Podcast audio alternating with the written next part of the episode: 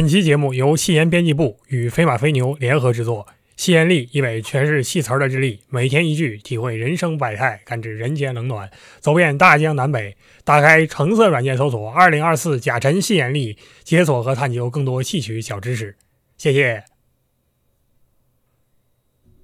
观众朋友们，大家好。本期节目是由戏言文创工作室以知识付费的方式赞助播出的一期特辑。这里是李二，我们在这一集中请到了对京剧有详细了解的历史学方向的飞将博士，与民族学方向的懒龙二位老师，和我们谈谈晚清民国的京剧饭圈这个饭圈要打引号，也就是京剧戏台上所谓捧角的故事。飞将老师呢是三岁学戏，懒龙老师也是资深票友，他们两位呢至少比李二同学对京剧的了解要专业多了。在开始捧角与饭圈这一期节目以前，我们要先介绍一下本次选题的缘起。我号曾经在圣诞节在公众号上发布过一次题为《古子老戏死海秘本摩西开海》的细作文章，这个属于李二同学的个人行为艺术的一个中端作品，我还是比较满意的。没有看过的朋友可以去看一看啊。飞将老师呢，那时候在一期。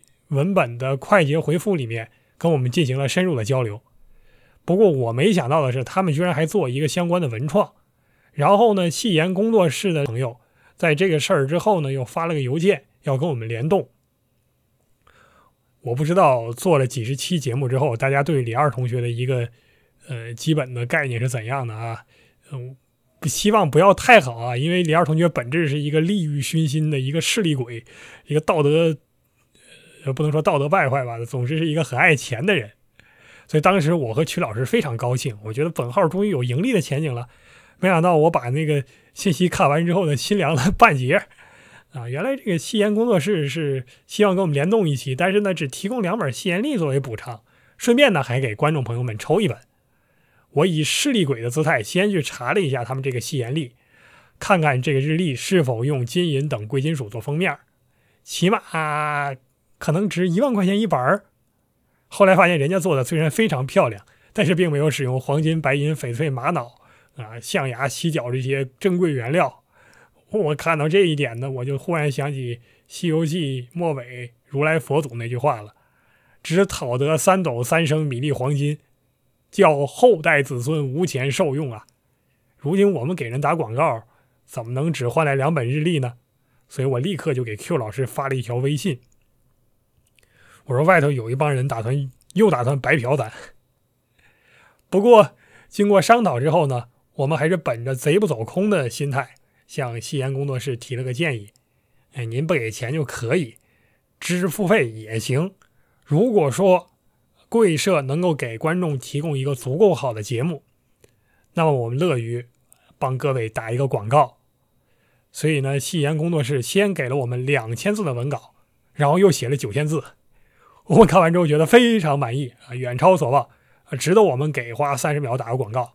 所以这一期节目相当于二位老师以生产内容作为报酬，啊，然后呢为我们在这儿给他们吸引力打个广告。顺带一提，我们这一期是加更啊，加更，它不占据正常更新的时间，我们明天还是正常更新的。只是我对这一期的节目质量还是很有信心。因为二位老师确实很懂京剧，而且又年轻。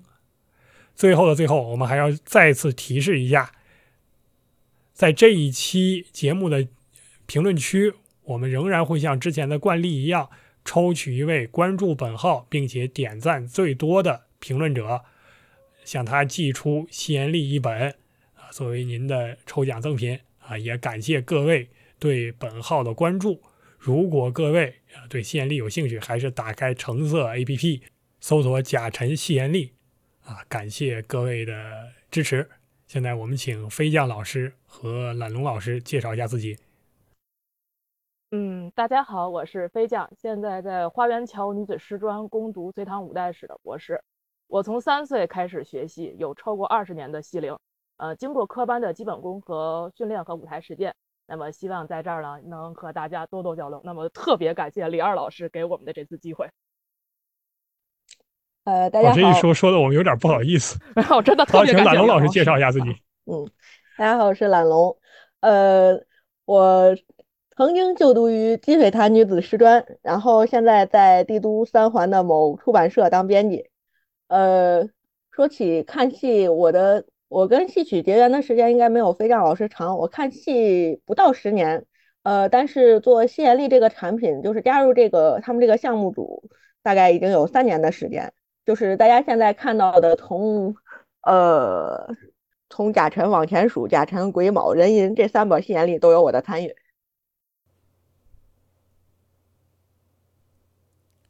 好的，非常感谢两位老师的自我介绍。我想，我们既然这样，就直入主题。呃，首先我们还是铺垫一下啊，大家都清楚这个呃，现在啊这个饭圈这个问题就是。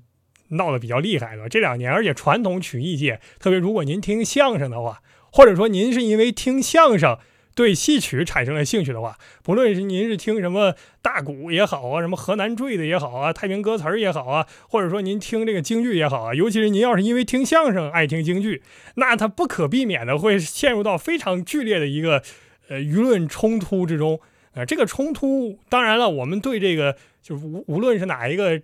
从业人士啊，或者说这个爱好者，这个唱京剧的这个事情啊，没有任何意见。我们也至少我是不敢做评价的啊。但是呢，可以说为什么会产生这么多冲突，有一个很重要的原因，就是跟这个现在所谓的这个饭圈多少会有点关系。就是大家可能非常的喜欢个别的演员也好，角色也好，或者特别喜欢个别的这个从业人士也好，然后来乃至于你会对他的，当然你也可能特别讨厌他。所以就最后会产生一些比较极端的或褒或贬的一个评价，然后打得不可开交。其实这样的情况呢，我们说到底也也跟这个就是大家对一个角色、一个人物的喜好有很大的关系。那这个现象在过去，特别是比如说您以京剧为例，是吧？京剧现在我们说是国剧嘛，啊，以京剧为例，在过去存不存在呢？它好像也存在。包括我们现在说这个饭圈这个情况。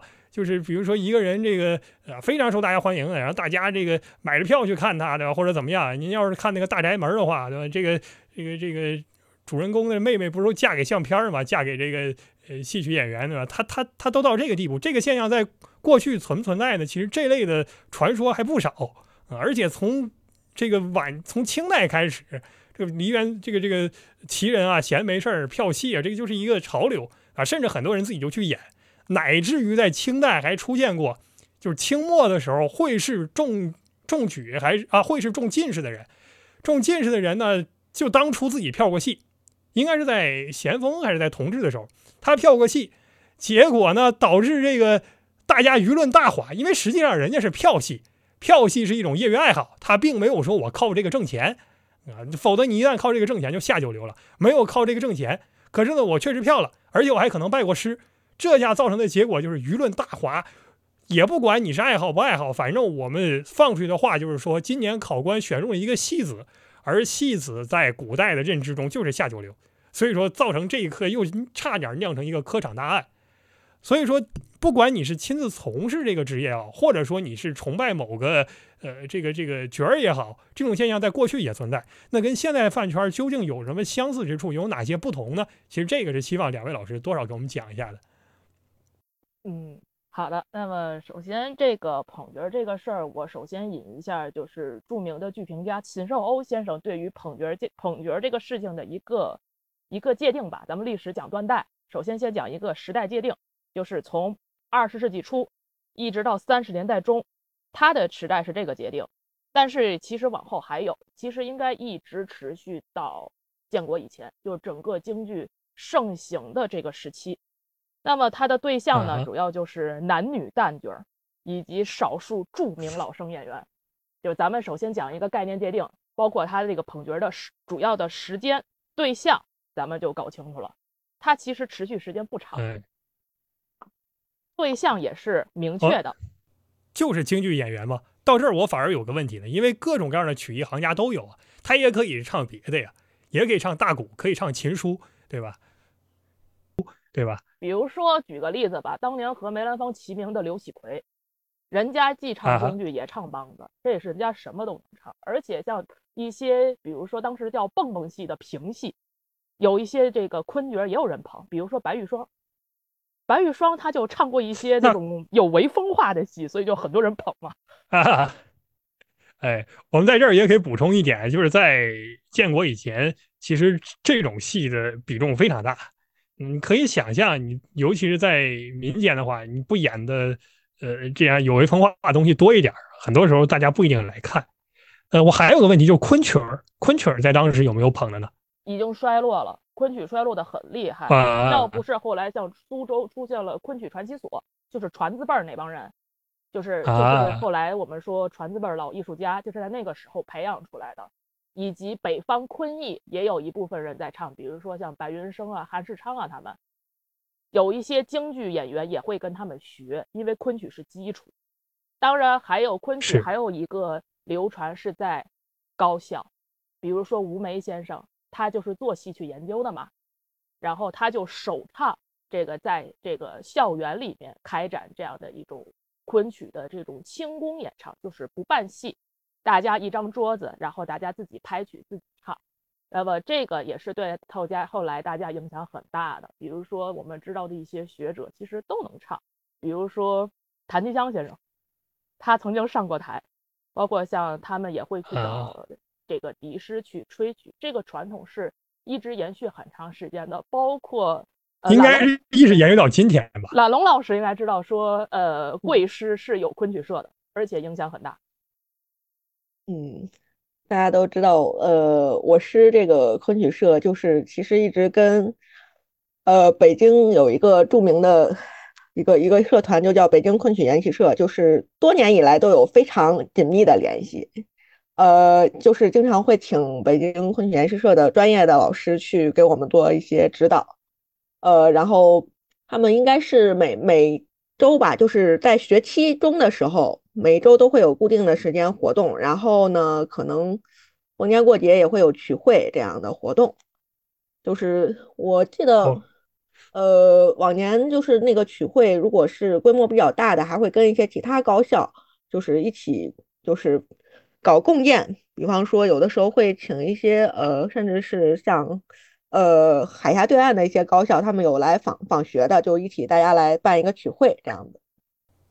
哦，我想现在确实在高校应该是就是唱昆曲或者排昆曲，还是一个很常见的现象。而且我自己过去在高校的时候是看亲身经历过这种很惊人的事情，就是读《明实录》，然后呢说这个《明实录》上面这个。呃，就是有一些圈点，搞不清楚这个是什么意思。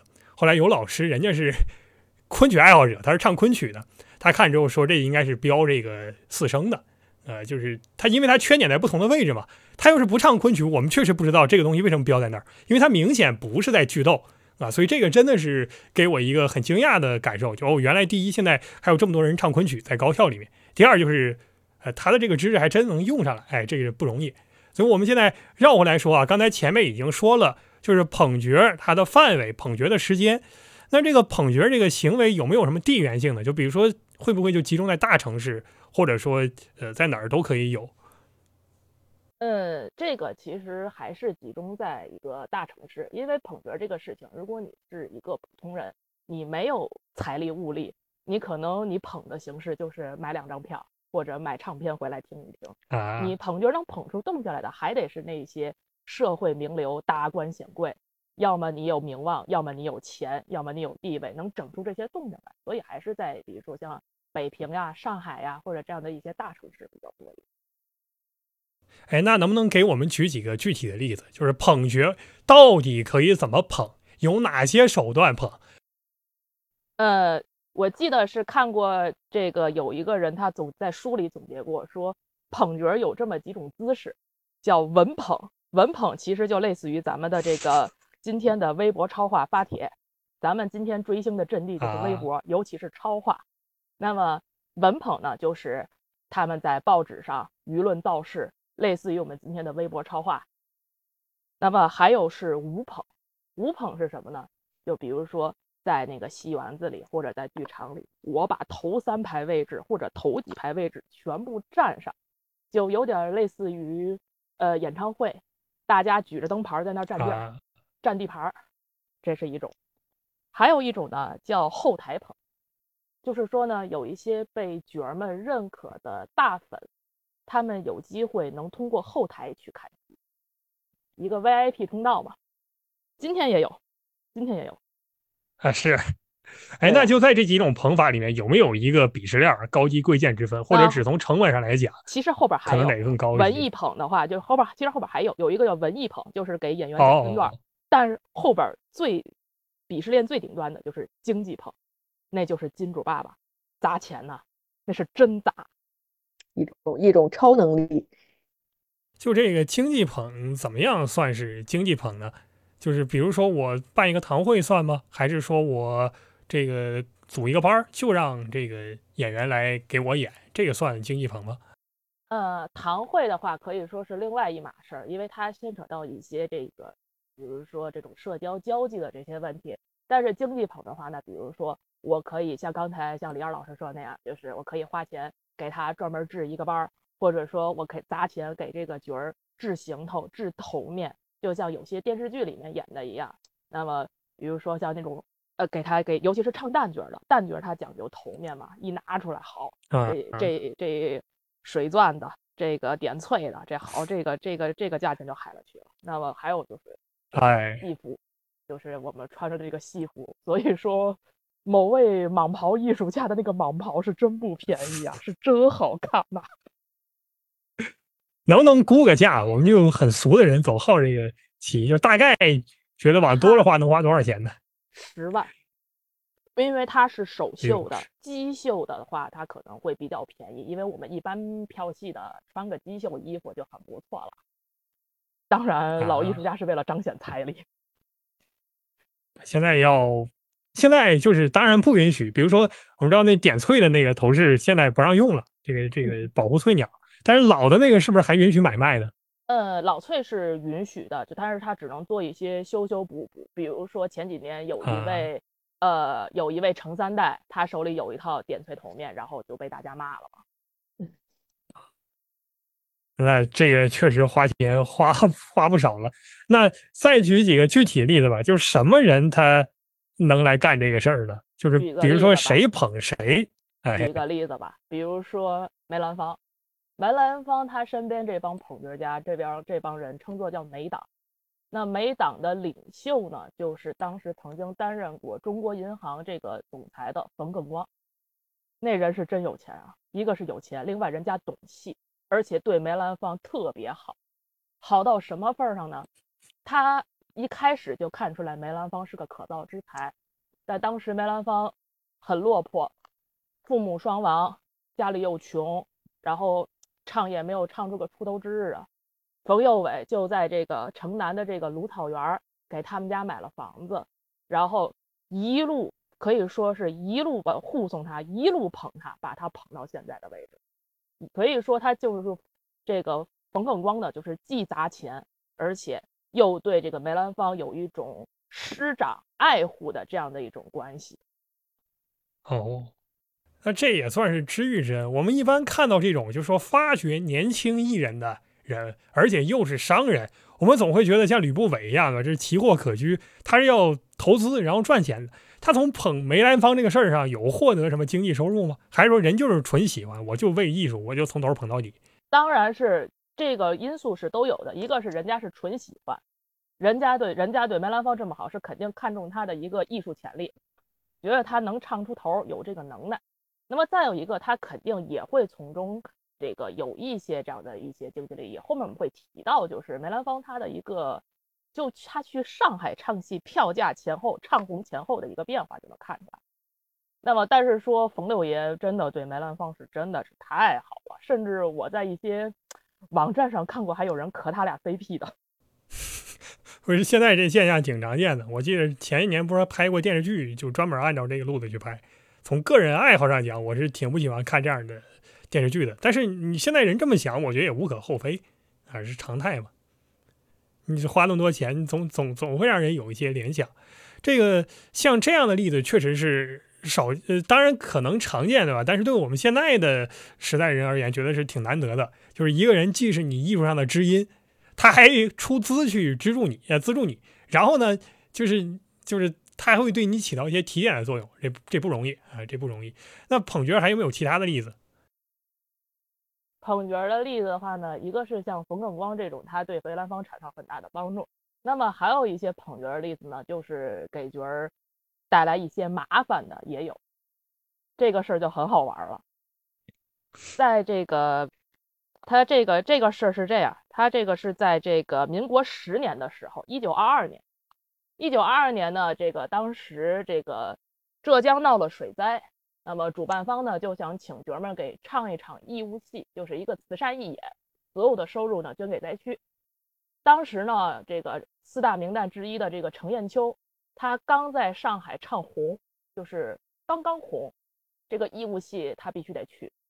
那么还有一位这个著名的名角呢，就咱们知道的这个灵界大王余叔岩，跟梅兰芳、杨小楼齐名的，他这个义务戏他也得去。他为什么呢？因为他之前大班唱戏遇到麻烦了。他他之前来上海的时候啊，他不想唱义务戏，也赶上有一次义务戏，他不想去唱，扭头走了，回北京了。这一下就把上海的这个报界和票界全得罪了。按今天话讲，就是你把这个媒体和这个这个爱好者全得罪了。嗯，那这回这余叔岩为了挽回颜面，说这个义务戏还是得唱。这得这不唱不行啊！结果这个程党，就捧程砚秋的这帮粉丝们，闹出事儿来了。他们呢就想在平时捧角的时候送的什么银盾呀、花篮啊、这个断杖啊、诗文呀这些，搞一个新花样。搞什么新花样呢？他们造了一对儿三尺高的纯银的瓶子，纯银的。等这个程砚秋一出来。把那瓶子往台口上一摆，里边插上花儿。好，这大家一出来，靠，这好这么高的瓶子，好，大家就开始莫名其妙的叫好。这于淑妍的这粉丝看了就生气了，你们这玩这个，玩这个，这对不起我们角儿啊！这被这被这程砚秋的粉丝压了一头啊！不行，我们不甘心。这个就我们跟今天这个饭圈的这个事儿是一样一样的。不行，就跟举灯牌一样呗。对呀，我我我都已经对听说过这个事儿了。几个地方几个人互相举灯牌，是一个团体之内也是。对啊，他他叫什么？我我都不知道应该叫什么，叫叫叫叫独唯还是团粉是吧？对，独唯团粉，独唯啊对 CP 粉。哎，看看谁的灯牌举得多，我啊，那这么说也没啥区别。那这于淑妍的粉丝怎么办了呢？余党这个就生气啊，说这玩意儿这对不起我们捧的角儿啊。于是他们就在上海的各大银楼。找这个比这个程砚秋他们捧的这个瓶子还要高的瓶子，可是这瓶子他也没法现造啊，他也没法现打呀。但是他们就找找找，找到最后有一个小银楼说：“哎，我们这儿有一对瓶子，呃，三尺几寸的，但是呢，这个是客人定做以后忘了取了，放的时间太长了，有点氧化，有点不太好看。您看您要不要？”哦，余党就火速买下。让人赶紧连夜清洗抛光。等于淑妍出场之前，他把这瓶子就摆在那程砚秋那瓶子的旁边。好嘛，那于淑妍他们那瓶子要比程砚秋那高几寸。这个余党呢，还认为自己压了程党一头，沾沾自喜，特别高兴。但是这篇文章最后这个剧评家这个吐槽非常犀利，他说这个这个事儿这个戏啊是个慈善演出。你们这两对瓶子加起来值六千块大洋，你有这个闲钱跟这儿跟这儿这个干应援，你为什么不捐给灾区呢？别说当年报界讲这话讲的还真是犀利啊！对呀，确实啊，这这图什么呀？想不明白。而且反正豆腐嘛，这能看见。后面最后一句也说的很犀利，就是说呀，不论是余党还是成党，里面不乏知识分子，不乏名流，比如说余淑妍的著名大粉张伯驹。张伯驹是余淑妍的著名大粉，那么像这些人都是知识阶层，都有文化，但是沾上捧角追星这事儿，大家都会干出这种脑残的事情。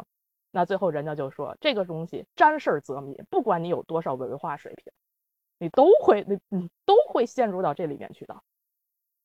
上头了，上头了，对，上头了。哎呀，那这种捧角确实是，就是这其实已经是大名家了。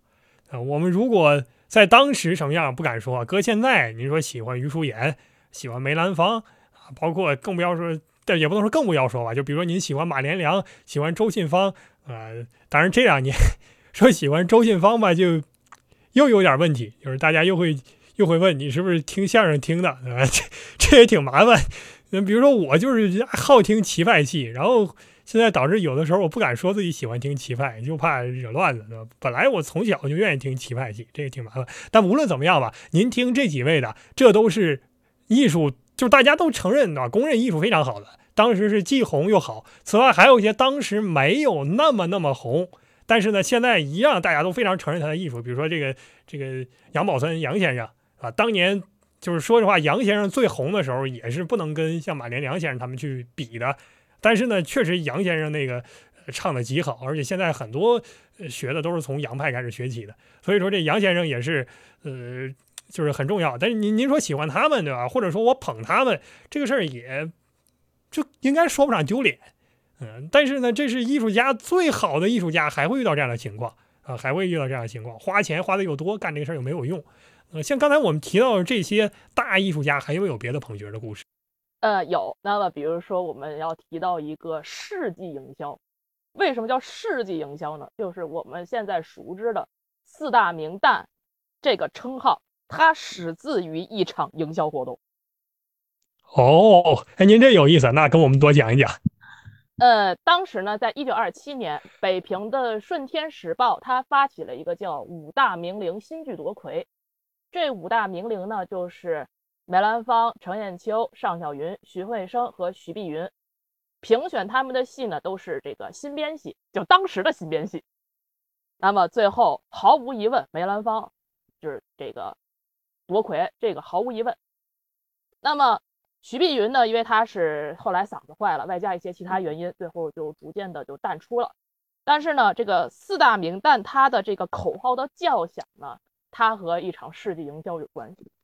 那么这场世纪营销呢，始于荀慧生以及荀慧生身边的白党，因为荀慧生艺名叫白牡丹，所以他捧他这帮人称作叫白党。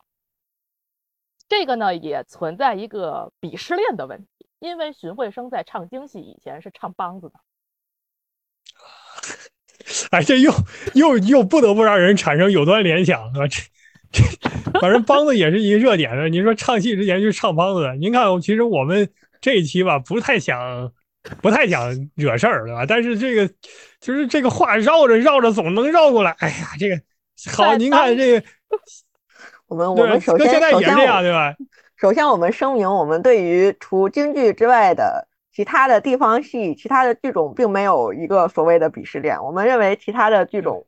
呃，大家都是平等的，所以说并不存在说一种唱梆子出身，或者是唱评戏、地方戏唱唱其他这种，就后来转到京剧，他的艺术，他在艺术上的他就一定比科班京剧科班出身的演员差。首先没有这一点。嗯，对我们表达的只是当时历史上存在的这样的一种对。嗯，我们我们可以补充一点的吧？就是当时人为什么为什么会有这种想法？他也不见得就是，当然他可能是有鄙视链啊，当时人有鄙视链，但还有一部分原因，肯定大家认为就是你要这个京剧唱得好，你一定是从小练童子功，你或者从科班出身或者怎么样，你肯定是从小开始练的嘛。你不管是学哪个行当，都是要有这个童子功在身的。可如果你一开始出身就不是唱这个的，那你现在说你。这个唱京剧唱成行家，那就会有人质疑，他总会有人戴着有色眼镜去看你，你这个童子功到底好不好？那有的时候人经不住这么盯啊，你怎么盯都有点毛病，所以这这也比较麻烦。您接着说这个荀慧生这事儿。所以说后来在当事人的文章里就说，他就说论玩意儿、论声望，荀慧生都不如梅上成。但是荀慧生身边的这个白党着急呀，这想给爱豆提咖呀，怎么提呢？还是靠笔杆子。当时呢。有一个剧评家叫舒舍鱼，不是老舍啊，重名儿，这个是重名儿，不是老舍啊。嗯，他在上海的戏剧月刊上发表了一篇文章，叫《梅寻上乘知我见》，他偷偷的把荀慧生提到了梅兰芳后头，就已经开始加了个三儿是吧？对，已经手手动提咖了，手动提咖了。对，而且这个舒舍鱼他就是白党的主要成员，夹带私货。对，一些夹带私货。那么后来呢？白党他又开始了进一步的营销活动，他们就和这个戏剧月刊的这个编辑商量说：“哎，我能不能做一期这个四大名旦的这个特刊？那么这个看看这个提咖这个事儿能不能成？后来编辑建议说呀，咱们别太着急，咱们呢先搞一期征文活动。这个征文活动的这个题目就叫“现代四大名旦之比较”，观察一下社会对荀慧生什么看法。等到这个征文结束，四大名旦的这个称号都出来了，那么你再出特刊，对荀慧生就会更有利。那么这次征文呢，征到了七十多篇文章，最后评出了一个前十名。那么拔得头筹的呢，就是苏少卿的这篇文章。那么他以这个梅、程。荀上做了这么一个排序，那么从此以后，这个四大名旦的口号才正式叫响了。那他这么提，当时就就没有其他的这个人的粉丝去抗议，或者说想别的办法吗？就让他这样把咖位提上去了？肯定是有的，所以他又需要进一步的活动，去把这个四大名旦的这个称号让社会普遍接受。那么当时有一个契机，有一个什么事儿呢？就是当时长城唱片公司的这个经理郑子包，也他他号叫梅花馆主，当时提出来说让大家灌一张这个四五花豆，就是一人一句，就是那个慢板，这个不由得潘金莲怒上眉梢的那一段慢板，四个人一人一句。那么这个我们今天说这个是四大名旦的一次 空前绝后，但是这个事儿吧，差点要黄，真的差点要黄。嗯，首先一人唱一句，这个又让我们联想起春晚啊。对呀，现在这两年春晚不都这样吗？就一人唱一句，大家都开骂呀，骂的稀里哗啦的。我过去也跟着骂的，就是我觉得也也不像话，一人唱一句，然后唱的还都不接着。不过这么看，这个前面其实就有，是吧？他这个一人唱一句，他实际上也是一个竞争咖位的过程，就跟我们我那天跟懒龙老师说，我们就跟我们小时候听那个《北京欢迎你》一样，一人一句，所有的歌星这些东西一人一句，你也得按咖位排，你也得按所有这些东西排，这个东西可不是什么容易的事儿。哎呀，一个是一个是他得按照论资排辈儿，再一个是吧，大家都各有呃各。各有这个扬长避短，就是比方说他高音上不去，你不能给他翻高的那句，他到时候就露了怯啊。所以说，好，您接着说说这个事儿。这个事儿就是在排序的时候出事儿了。当时定的顺序呢是梅城上荀。那么说荀慧生一到以后，就跟那个唱片公司老板就说，原本定的他唱第四句，荀慧生就说，我嗓子不行，我唱第三句。那老板就说：“那我就换个顺序吧，把尚小云安排到最后一个。”结果呢，程砚秋他当时也到了，他说七点之前必须录完，他后边还要赶赶饭局。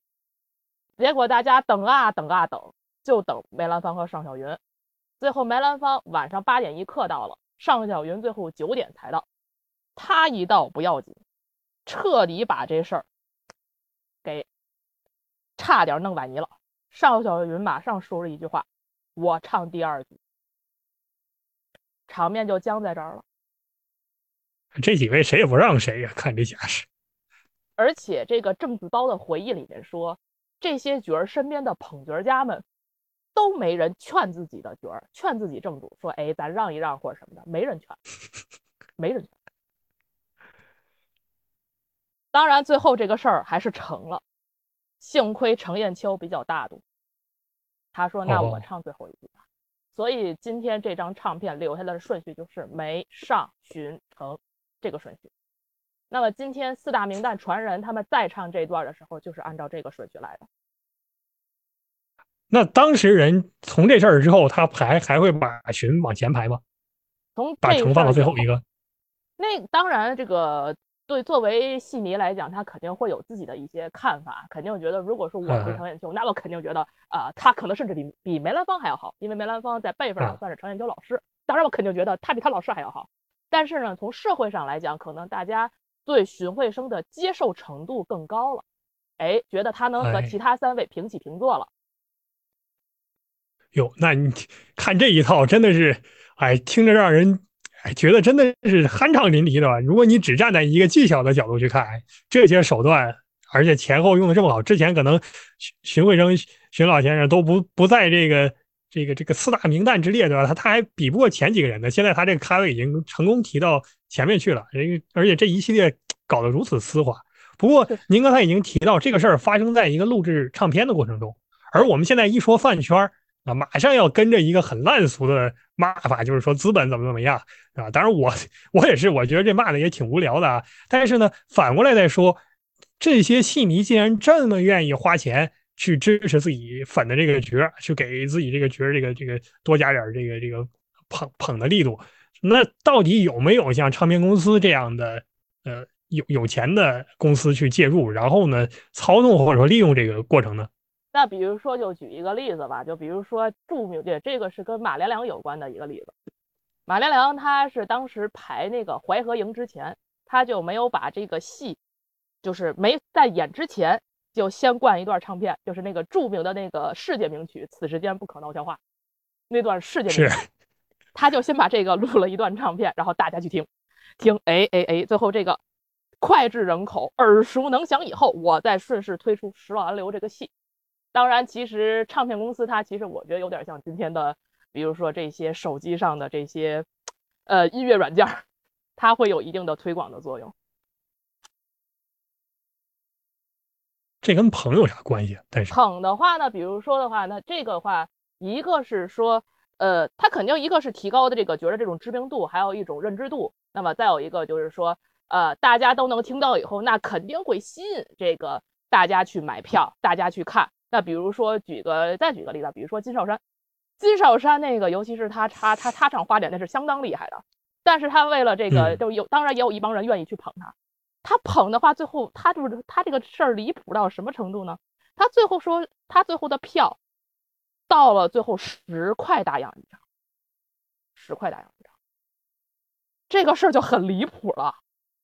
就是你最后你捧到最后，你连这个角的门都进不去，这个就非常非常离谱了。而且这还还哎，这倒要做一类比，就比如说，那像梅兰芳一张票正常应该多少钱？这个事儿啊，这个事儿。这个谭其江先生回忆过，他一九三零年他从这个燕京大学研究生毕业以后呢，在北京住了十年。他在他的回忆文章里边写过当时的一个物价水平。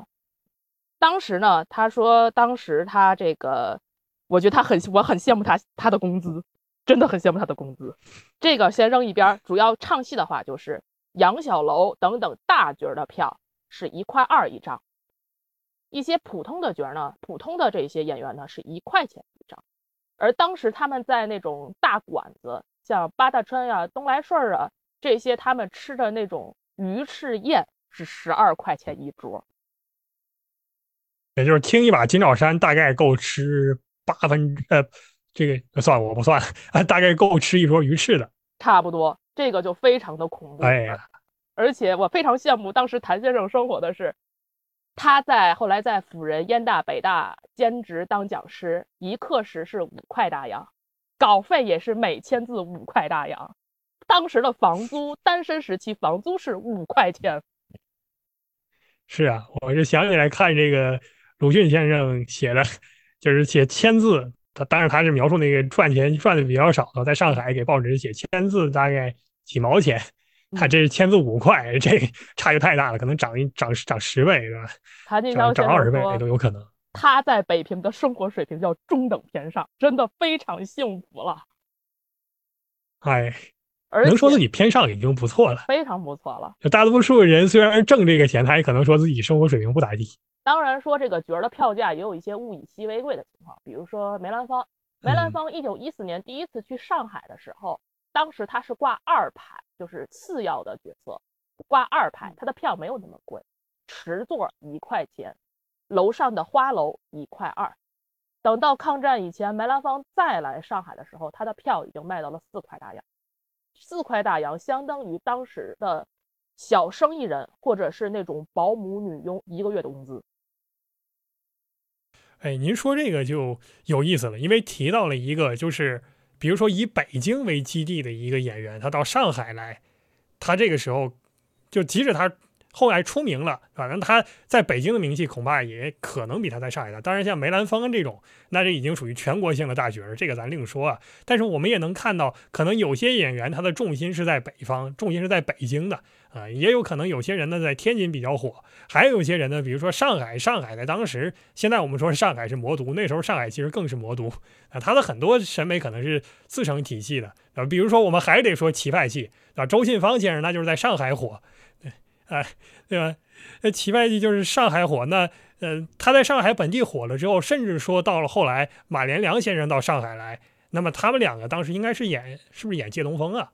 演赤壁之战？但是还是提到这个事儿就很有意思，那就比如说，对，就是他俩，因为对一个北京火，一个上海火，我要是记忆没错的话，马连良先生相当于还是要给周信芳先生稍微让一点儿。就是这个事儿的话，可能就需要提到一个北京和上海的一种剧院经营体制或者戏院经营体制的一个不同了。我们传统认为中的这种戏曲组班呢，是始于大概民国以后，就是谭鑫培那个时代以后。那么我们戏院组班呢，就是我们说这种大班唱戏，一般是有两种体制，一种叫这个主角挑班，这个主要是在北京。还有一种叫剧场班底，这个主要就是在天津、上海等等大城市，这个也是因地制宜，情况是不一样的。主角挑班呢，就是像咱们看到像一些影视剧里那样的，哎，有一个头牌主演他挑班，底下呢有这些什么二排啦、三排啦这些呃各种各样的这些角儿，但是呢，他们的这种是属于人生关系没有那么的这个联系那么紧密，他比较疏松，他比较疏松。那么，比如说龙套啊，这个武行啊，都是这个自由职业，就是我一晚上可以去好几个班去唱戏。然后呢，大家比如说开戏了，拿了这个呃开戏了，拿了钱了，这就叫份儿钱，根据贡献高低分钱，这个叫份儿钱。那么像这个上海、天津等等大城市呢，这个叫剧院班底制，其实跟我们今天的这个剧院是很像的。呃，比如说这个演出商。呃，租某一个大楼，租一个场地，然后开始唱。唱了以后呢，就招一些班底，比如说固定的一些演员呀、舞美呀、乐队呀等等等等。演出商只需要每期换一两个角儿，换一两个主要演员就可以了。所以为什么说像上海这种城市，南派戏它能旷日持久的唱一两个月？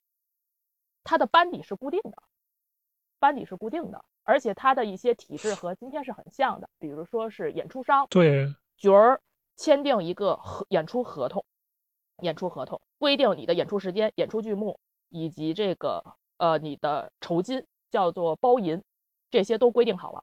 然后呢，包括你的权利义务，包括你万一唱砸了，你要退掉包银。万一如果你中间你有折扣的，就是这个上座不好，你可能要扣除一部分包银。这个其实是和今天的这种演出很像，所以说像上海呀或者这样的一些城市，连台本戏唱一两个月，人家是有这个基础的。啊，我们刚才提到的这些都是像我刚才说大艺术家，人家这个艺术成果呢是经受住大家认可的。但是我们也知道，如果跟现代饭圈去类比，现代饭圈最让大家诟病的一点就是，有的时候这个演员也好，或者说歌手也好，可能他实际的艺术水平确实挺差的。但是呢，大家硬捧，最后让他莫名其妙的流量巨大或者火。当然了，我们也要有一种祛魅的意识，就是也不要认为说逢古必好。你有没有一种可能，我们今天特别火，而大家普遍认为都贼烂的一些人，在几十年之后的历史技术中，也说他是高级艺术家呢？这咱也不好说。但但是总体而言，我们现在好像还相信，就是过去那个呃有名的这个大师呢，他确实是水平高。嗯，但是现在呢，好像就是你捧出来都是一帮牛鬼蛇神。但是实际上有没有这种情况？就是本来这人可能评价就不咋地，但是呢，我们在这个比如说民国或者晚清的时候也是这样硬捧，结果愣生生把他给捧上去的，有没有这样？那么说这个话，我们是见的是不太，就是我们没有见到这种明确的这种描述，但是他对于当时的一些这个有些有些剧评家对于这些现象是有描述的，比如说这里边要说到一个特殊群体，就是昆凌。昆凌这个群体，就刚才李二老师提到这个现象是很明显的，因为昆凌我们都知道，就是说在这个前清以前，女性是不让登台的，女性是不让登台唱戏的。啊，我们刚才提到的这些都是像我刚才说大艺术家，人家这个艺术成果呢是经受住大家认可的。但是我们也知道，如果跟现代饭圈去类比，现代饭圈最让大家诟病的一点就是，有的时候这个演员也好，或者说歌手也好，可能他实际的艺术水平确实挺差的，但是呢，大家硬捧，最后让他莫名其妙的流量巨大或者火。当然了，我们也要有一种祛魅的意识，就是也不要认为说逢古必好。你有没有一种可能，我们今天特别火，而大家普遍认为都贼烂的一些人，在几十年之后的历史技术中，也说他是高级艺术家呢？这咱也不好说。对，但是总体而言，我们现在好像还相信，就是过去那个呃有名的这个大师呢，他确实是水平高，嗯，但是现在呢，好像就是一捧出来都是一帮牛鬼蛇神。但是实际上有没有这种情况，就是本来这人可能评价就不咋地，但是呢，我们在这个比如说民国或者晚清的时候也是这样硬捧，结果愣生生把他给捧上去了。而就昆凌想打岔，这因为昆凌的话，就是其实刚才说也说到，因为他是一个非常特殊的群体，那么在这个之后呢。他也其实我前也可以按按这李敖老师这往回往前倒一下，就是说到捧角，在前期时候的捧角有一个乱象，就是所谓的呃一种就是角儿，他有就是尤其是这刚才提到这些男旦演员，他不仅要呃在舞台上演出，还要承担一些嗯擦边球。我们在这个当时的喊话叫右九，就是一些擦边球。当然后来。哎，这怎么写呢？这两个字就是单立人儿旁边一个有无的有，那个叫叫右右九嘛，相当于就是那个词儿我不能说，一说咱们这个就 号没了，就不让。没事没事，您可千万别说，别说别说，对吧？对，大家我们得把这个字告诉大家怎么写，您回去自个儿查去啊。对，懂的都懂，就是一些擦边球，一些擦边球。当然后来这个像以田忌田忌云他们为首的这些艺术家们，他们就把这些就全部去掉了。那么到后来呢？属于漏规，漏规就是一些这个陋习。那么后来到这个昆凌，他们登上舞台以后呢，他们就是也是一种性别的问题。一方面他们是角儿，他们是角儿，他们是这个在台上唱戏的；另外一方面，他们无可避免的要受到一些南宁，就是一些看客来自于一些看客的凝视。所以说，对昆角的这些捧角是非常不健康的。他们可能就像当时一些剧作这个剧评家就已经提出来了，你到底捧的是人还是捧的他的艺术？很多人都是为了看他那张脸，看他那个就是看他那个呃，就当时可能还算漂亮，还算这个就跟我们今天捧那个流量小生是一样的。当时他这个昆凌在台上可能还算好看，还算漂亮，那么这个艺术水平呢，就可能就扔一边去了，只要他好看就行。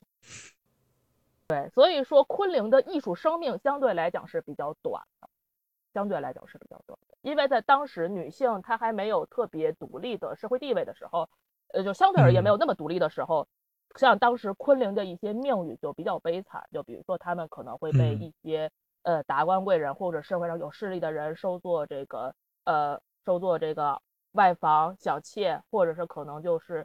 呃，有些他可能不想唱的，比如说随便就通通嫁个嫁嫁嫁个人这样。比如说最有名的一个案例就是刚才提到这个刘启奎，他和梅兰芳齐名，就是一个女性，她靠自己的艺术能唱到和梅兰芳齐名，可以说她的艺术成就非常高了。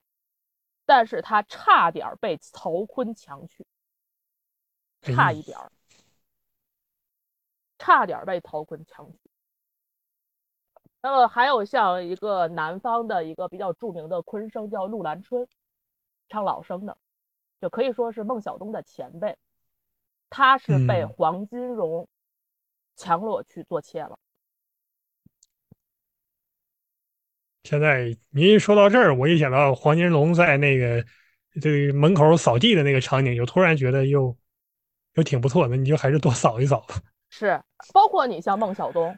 孟小冬最后，他和梅兰芳这些八卦我们就不说了。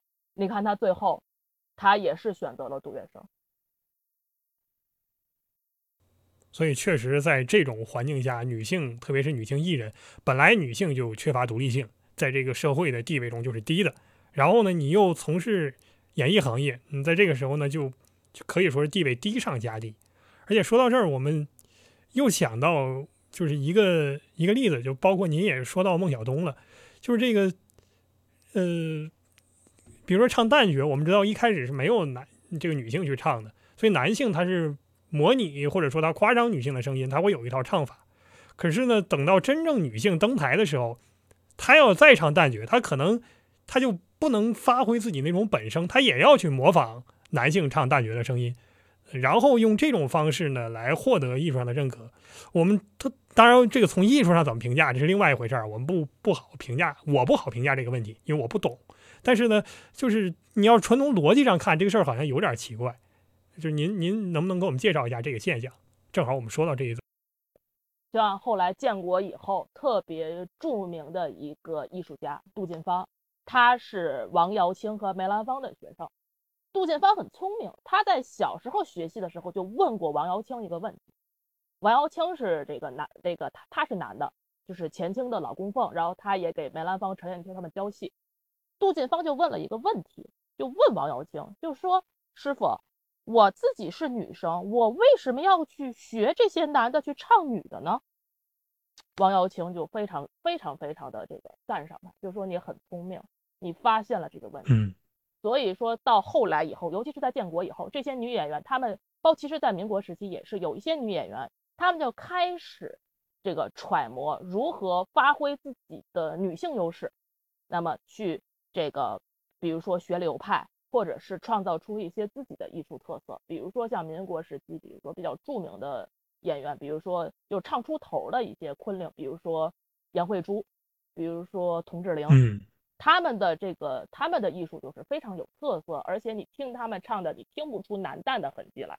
包括像建国以后的像杜近芳、李世济、李维康他们这一批艺术家。那么他们也是在不断的在这个继承流派的基础上去发挥自己的这个特色，所以说这个问题其实在当时的人就已经发现了，他们也在琢磨这个问题，也在想如何发挥这种自己的优势，那么把自己这种特长去发挥出来。呃，我们是既看到它历史让人唏嘘的一面，同时我们又 能够很欣喜的看到，确实每一个时代有视野、有独立精神的人都在争取自己的命运。包括自己整个群体的命运，哎，这是一个很好的事儿。我们先说前面已经说到这个不同城市的问题啊，我们终于可以绕回头来说，其实我们个人最感兴趣的一个城市就是天津啊。到现在呢，天津的戏迷呃都是，其实不光是戏迷，就甭管您看什么，只要听说是在天津，第一给人的感觉就是去演的人这一关恐怕不太好过。但反过来说呢，听这个戏的人啊，那你你听别的也一样，那可能就就不太容易吃亏。我在这儿不妨举一个最近刚刚发生的例子，他还不是听戏，就是最近呢，这个说是在抖音上有一个所谓的剧团宣传是做什么二二次元演唱会，就是放一些这个动漫歌曲之类的，就是搞啊不是演唱会音乐会，然后搞这个东西，然后他在全国巡演。如果您看过这个《哈克贝利费恩游记》的话，就就。就能搞清楚这种巡演的一个本质啊，实际上就跟那个呃游记里面那个皇家奇物差不多，就是草台班子瞎演。呃，这个在互联网上一度挺挺出名的啊，就是呃好，现在你在 B 站上还能找到很多这个视频，基本上就是全国各地他们都组了班儿也不知道是从哪儿找来的人，每一场演出都是同等的，虽然人不一样，但质量都是同等的次，只有一场比一场更次啊，因为本身我从来不以。不懂音乐嘛，我也不敢说自己懂音乐，但是呢，就是次到连像我这种不懂音乐的人都知道演出演的效果极差，就可以说一开始就不在调上，然后鼓点都是乱打的，到这个地步，那么就能很很有意思看到一个情况，在云南啊，在在在什么，在北京演啊，在一些乱其其他地方，你包括我老家在哈尔滨演啊，好像都没有什么人当场去喷，或者说即使有呢，也没有人说的特别的。就一个人站出来，然后把你喷的狗血淋头的。但在天津就有个天津大哥站出来，而且大哥岁数还很大了啊，在台上这个讲的是啊，在台底下讲的是有理有据的，然后把这个 上面人怼的下不来台。当时我就想到，这个天津人这个味儿啊，这么多年没变过。当然你说有的时候这个情绪到激动了，比如说这个在台上这个。这个这个喊道好，台底下喊道好啊，然后扔扔扔东西啊，对吧？什么香蕉皮啊，这样往上扔啊，这个是是有点过分了。这两年应该没有这种事儿了。过去呢，这样也也也稍微有点过分。但你从纯粹的从过关的角度讲，艺术家到这儿不太好过关。哎，然后呢，关于唱京戏呢，确实又有一段脍炙人口。如果您对京戏感兴趣，一定听说这个故事。但您要不知道的话啊，不妨请 这个老师们给我们讲一讲，就是这个天津观众和京剧名家之间的故事。呃，既然说李二老师比较喜欢这个周信芳，就可以先开头讲一个周信芳的一个小故事。这个事儿是那个戴启霞先生他回忆的。戴启霞后来他到台湾以后，就是录了一个这个口述历史，他就讲周信芳当年去天津搭班儿，去天津调班儿，说让这个戴启霞呢给他来这个二排的旦角，戴启霞说我不去，不去。然后结果周信芳真的在天津唱唱崴泥了，唱的不行了。说戴启霞特别逗，他说天津人不喜欢他这个哑嗓子，啊，唱了一个月就走了。唱黄了，来，那接下来就我们就隆重的讲一讲这个戏迷 中的这个名梗、名场面，就是这个三块三叫小番的这个名场面。哎，大家上 B 站去搜，能搜到足版的，就是几位这个拍纪录片的几位这个老观众把这个事件以多个视角从头到尾复原了一遍。哎呀，这个真的是闭上眼睛都能想到。我们现在请这个老师给我们讲一下。对这个，刚才叫李二老师说，这个纪录片里边好几个视角，有观众视角，有这个谭富英身边这些人的视角，就特别 逗，特别有意思。这个事呢是谭富英，他有一次到天津去唱做工，唱做工，唱做工，咱们都知道这个最后做工那个嘎调，站立宫门叫小番，那个嘎调得嘎上去，而且他这个嘎调吧，你得有那种旱地拔葱的劲头，你不能在那儿反复揉搓，反复揉搓是不行的，就得一下。上去，结果呢？那天谭富英不知道怎么了，不知道是心里紧张还是什么原因，就没唱上去。没唱上去呢，当时这观众就开始这个洗澡好了，就开始一些热情问候。这之后，哎，这谭富英心情不行，说：“哎呀，这个唱不上去啊。”当时我们刚才提到了这个剧院班底制，这个剧院的这个演出商就跟谭富英说：“您要不再唱一场吧？”这个他们呢就很会做生意，这还把票钱涨了两块，从一块三涨到了三块三。那么这个就是我觉得这个纪录片里边这个特别逗，这个就得是这个，但是这著名的这个呃花旦名家陈永龄先生那句著名的那句“三块三叫小贩又没上去呀”，这个是他第二回的时候又没上去。又没上去，直接就底下开始痛了，就开始起大好了。然后让这个当事人的回忆说什么橘子皮啊、苹果核啊全上去了。那么到最后第三回了，你再能你你也不能再唱不上去吧？那后来谭富英身边这帮哎，第三回还是三块三这个价啊？对呀，而且就是但是到这儿不行了呀，你上不去，你这过不去啊，怎么办呢？这个谭富英身边的这个这帮捧角的。出了个主意，就说到时候啊，我们就分散在四这个剧院的各个角落，只要您这个小字儿一出来，我们就开始叫好，我们开始叫好。那翻字儿呢，就甭管听得见听不见，最后彩声一带，就全都唱过，遮过去了，遮过去了。然后呢，果然这事儿奏效了，他们从小字儿出来开始叫好，然后呢，到这个翻字儿出来以后。哗的一下开始叫好，也甭管听得见听不见，反正至少这一关是过去了。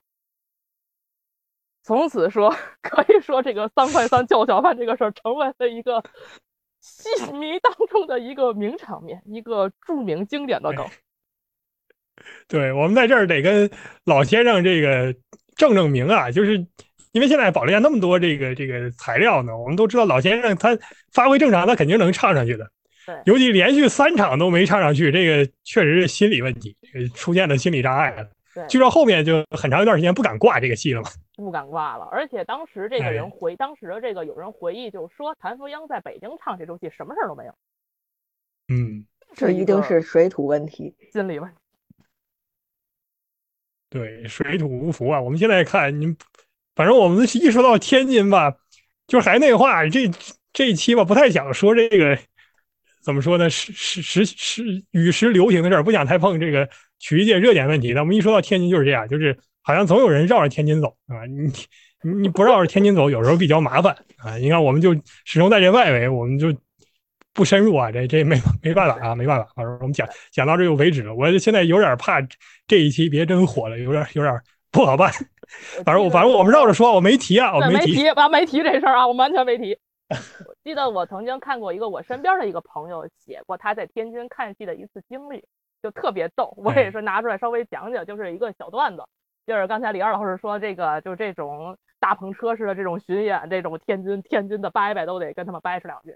也是，这是也是一个天津伯伯的事儿。就是有一次呢，在天津也是唱一个武戏，是一个武旦戏，出手嘛。然后那出手噼里啪啦开始吊枪，然后有一大爷站起来了，那意思就是说我们花钱跟你这儿看排练呢。当场站起来，锣鼓点都没停，当场站起来。我们这儿花钱跟你这看排练呢，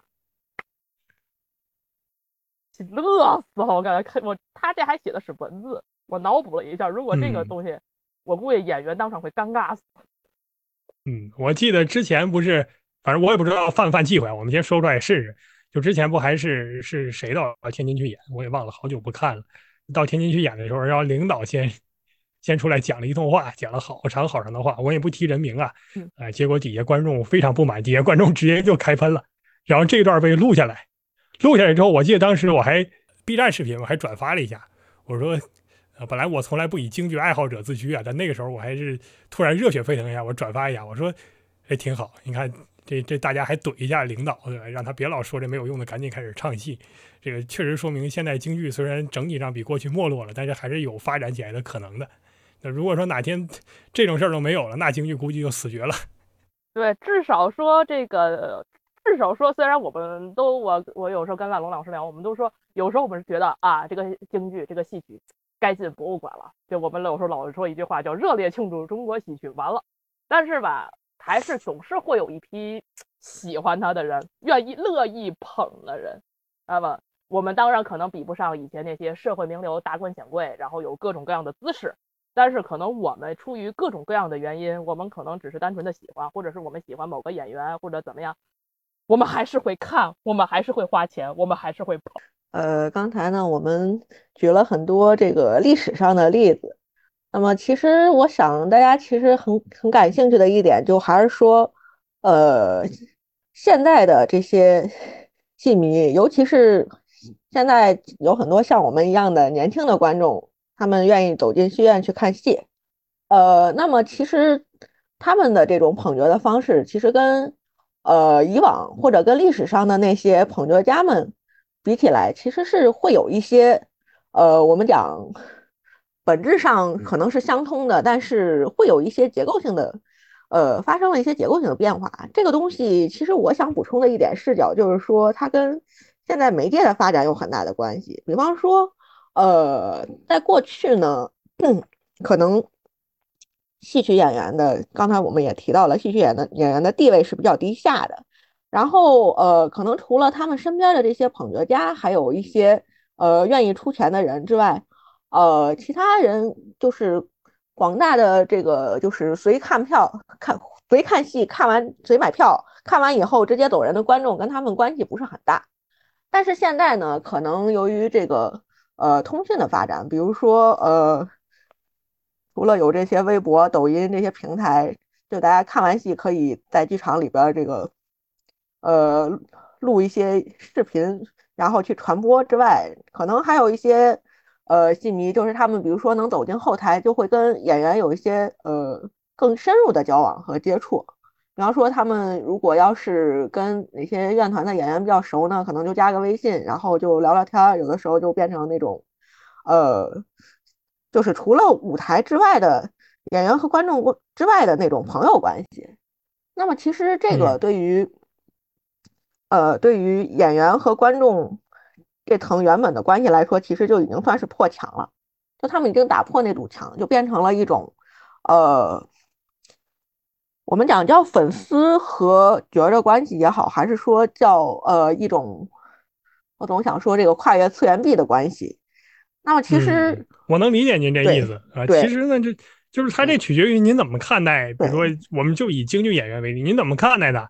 你要是说像过去那个现在这看法，你要把他看成一个偶像，看成一 idol，那与粉丝之间发生比较密切的私人关系，这个事儿是忌讳的。是因为从这个商业逻辑角度讲，就是你你作为一个偶像，你就是应该跟人保持一点距离，这样给人留出遐想空间。人家要说我就把他看作艺术家，比如说我就当他是个歌唱家，这个歌唱家能不能跟一般人发生私人关系呢？好像也没啥。那您我们绕回头来说，古代不是古代的，就民国晚清的时候有没有这现象呢？其实也有，这是媒介不发达的时候，这个成本比较高，不会有那么多人能够跟演员建立私人关系。那现在情况就不一样了，你有没有演员的这个微信好友？好像就 就是两两两个层级。嗯，呃，其实我真正想说的是，说因为有了这种可能性，所以说，呃，在现在的年轻戏迷里，其实呃。粉丝和普通戏迷这两个身份其实是，呃，有一些本质的不同的。就是，比方说，我们简单的来说，呃，一个演员他今天，呃，在，比方说在长安贴了场戏，然后我们打开微博首页就可以看到各种各样的这个评论，还有一些这个音视频资料，就是大家传播的这些现场的这些，呃，信息。但是呢，就是比方说。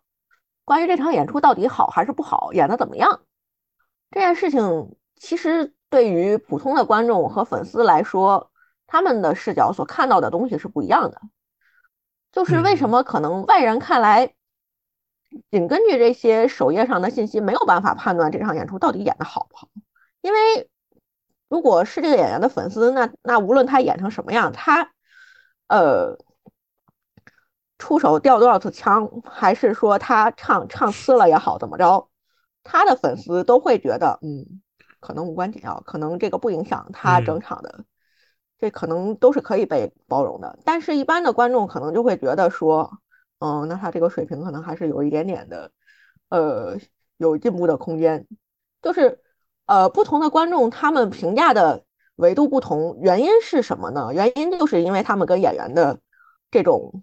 呃，我想把它称之为一种物理距离的这个远近不同，因为呃，如果他们打破了那层次元壁的话，可能他们深入到了演员的那个圈子，然后他所所考虑的东西就会不一样，比如说会考虑一些私人关系，夹杂一些个人感情，然后嗯，组一个大微信群对吧？然后大家都在群里面，对，不会对你说什么不好的话的。其实就这个事情，就是放到。我们把它代换成粉粉丝圈的一些行为，就会很好理解。然后这个行为的结果呢，就是说，在外行的观众，比如说我作为一个没有看过戏，但是想了解戏曲的观众，然后我看到这些评价有好有坏，我就会觉得，可能从我的视角看来，就是更加不知道这个这个事情应该怎么评价，或者它的客观的标准到底在哪。其实这个这个现象是有原因的，原因就是我刚刚说的一部分。观众成为了粉丝，而另一部分可能就是，比方说是路人观众。然后他们其实这两种人在人群当中是不便于被大家区分开的，所以就是现在的粉丝群体内部其实发生了很多分化，而这种分化呢，就是也造成了呃现在的戏迷戏迷之间，比如说不同演员的粉丝之间，然后还有一些。呃，就是经常看戏的人和偶尔、偶尔进戏院的，就因为现在我们其实年轻观众也分为几种，一种是经常去买票看现场的，一种就是抱着家里资料听唱片的。然后这几种人之间也存在一些互相的，呃，我们不讲鄙视链，但是可能就是大家也也都是喜欢用不同的方式去欣赏戏曲。那么他们之间可能也不不一定能互相理解，非常。我倒是想问一下，嗯嗯，二位老师，就是呃，那如果只从我们主您您二位的主观观感上看，就是现代的观众，仅以听京剧为例，现代的观众是否好像比过去的观众更不在总体上来说更不在乎艺术水平，而是在乎这个角儿本身？是这样吗？还是说，其实这个是不好比较的？甚至说古，说不能说这个民国时候就怎么样，那时候就那么看重艺术，对吧？可可能那时候跟现在差不多。这个我就想起，就是一位著名的这个呃戏曲的研究家、剧评家徐慕云先生，他在一九四几年的时候写过一篇文章。这篇文章的标题我看到的时候，我眼珠子差点掉下来。为什么呢？就是因为他的这个现象，他和今天完全一样。他叫老艺人靠本事赚，呃，老艺人靠本事吃饭，新呃新艺人靠捧场赚钱。这和今天的不光说今天的娱乐圈，包括说今天的这个戏曲圈，其实也差不多。我们就像刚才兰老师他提到的这个分化的问题，其实，呃，随着这种年轻观众的涌入，特别是经受过，呃，不能我们没有说学学历万能论的例子啊，但是我们有一些年轻观众是，呃，经过高等教育，经过学术训练，或者是他有一定的艺术审美，他对这个角儿的艺术水平是有要求的，也就是说。捧角儿根本上它是有一个一个艺术作为一个这个基础，但是也不不排除有一些像蓝老师说那些粉丝，我就我追他就跟我追其他的流量明星、歌星、idol 演员没有任何区别。呃，我说出来可能怕得罪人，但是最近的某位突然火起来，没事，您随便说，您您不您不用怕得罪人，对吧？得罪是您的人，对吧？我们不得罪人。某位突然火起来的这个地方戏的这个一个演员就突然火起来了，他就是这种情况，甚至极端到什么情况呢？极端到就是他有一次演出就是嗓子突然坏了，一般的处理情况我们是要不然换角儿，要不然就回戏就取消演出。但是呢，他那个就是说为了能让观众看到他，他宁可叫自己的这个团长给他配唱，也要上台演。然后还上热搜，这，哎，这这正好不最近那个五月天的事儿吗？这这还稍微有点像啊。各位各位，五月天的粉丝不要打我们。对啊，这个事儿就是我们放在一些现场艺术上都是没有办法接受的。但是很吊诡的是，这个事儿他在戏曲圈就上了热搜，然后还被大家作为一个正面典型。所以他在这个事儿为什么我举出来呢？是因为刚才郎老师提到的这个粉丝和这个普通观众的这两派。就在网上撕起来了，观众就认为你这就是不守义德，你不能在现场演出假唱。粉丝就觉得他唱不唱的和我没关系，我就看他脸，我只要看他上台，我就已经很开心了。我大老远的买机票、买火车票，我就是为了看他的。这个东西就是有一些可能变了，但是有一些真的没变。就是因为我们大家都知道，就是常看戏的朋友都知道，在戏曲。艺术里边基本上只有一种情况是允许这种音配像的，就是为了保存一些老戏的资料。可能有一个唱片，然后但是它缺乏这个影像，然后可能呃没有办法想象出来他的身段是什么样子的，然后可能就是由这个演员的，比方说他的学生或者是他后面的一些这个呃就是后人去给他配像，然后那个其实都是为了留资料用的。就一般来讲，现场演出的情况我们是。不可能允许说一个演员就是这种对口型这种事情出现。这个东西不管是在传统艺术，还是说放到现在有这种在传统艺术，他也他也办不到是吧？他他没这能力啊，在现场他也没没这条技术条件。但是这个东西就是说，就算是有像音像或者音配像这种这这种先例，它也只能是为了保存资料用，也不可能说现现场演出就这么用。这是一。再一个呢，就是说，呃，因为我刚刚讲，就是粉丝，其实一旦出现粉丝，就是我们说各个各个圈子，不管是戏曲还是别的艺术，它一旦出现粉丝，就意味着什么？就意味着它这种艺术本身已经高度的市场化，就是非常商业化了。粉丝他的逻辑其实只有一个，就是消费，就是我花钱了，我要买到开心。然后我开心的标准就是，可能我看到了我的爱豆。至于我的爱豆以一个什么样的形态出现，这不重要，就他只是一个符号，我看到他人就 OK。至于他唱的怎么样，或者是他唱不唱，可能这些对于粉丝来说，对于他们符号化的爱豆来说，这些都已经算是一些附加值。嗯，所以所以说，就我们又要引用知名演员的话了，对吧？有的时候说看某某人的艺术，那他自己都这样讲的。你别说来看某某人艺术，他坐那儿喝个水你都看。对。我补充一下啊，这个因为我刚才说一下，这个我我要特别介绍一下蓝老师的学术背景，因为他是做民俗学和人类学的，所以就刚才提到他讲的这个关于场的这个就是关于粉丝中的圈层，包括场的理论这个事情，对我启发也很大，因为他能解释清楚我曾经碰到的或者我想不明白的一些事情。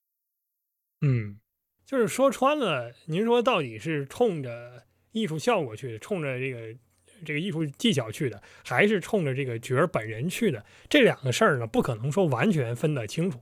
但是呢，人总有个偏重啊，就好像我们，当然我我们我做这个节目的时候就有一个想法，就是还是要给历史去去魅，不能过分的夸大，说过去的情况就多少多少。其实各位听这这一期，大家也知道的，过去捧角儿又捧的非常非常不入流的，对吧？没没有道理，呃，也不用过分的夸过去的某些这个习惯，比如说过去没有麦克，对吧？大家就是这个肉嗓子喊一场。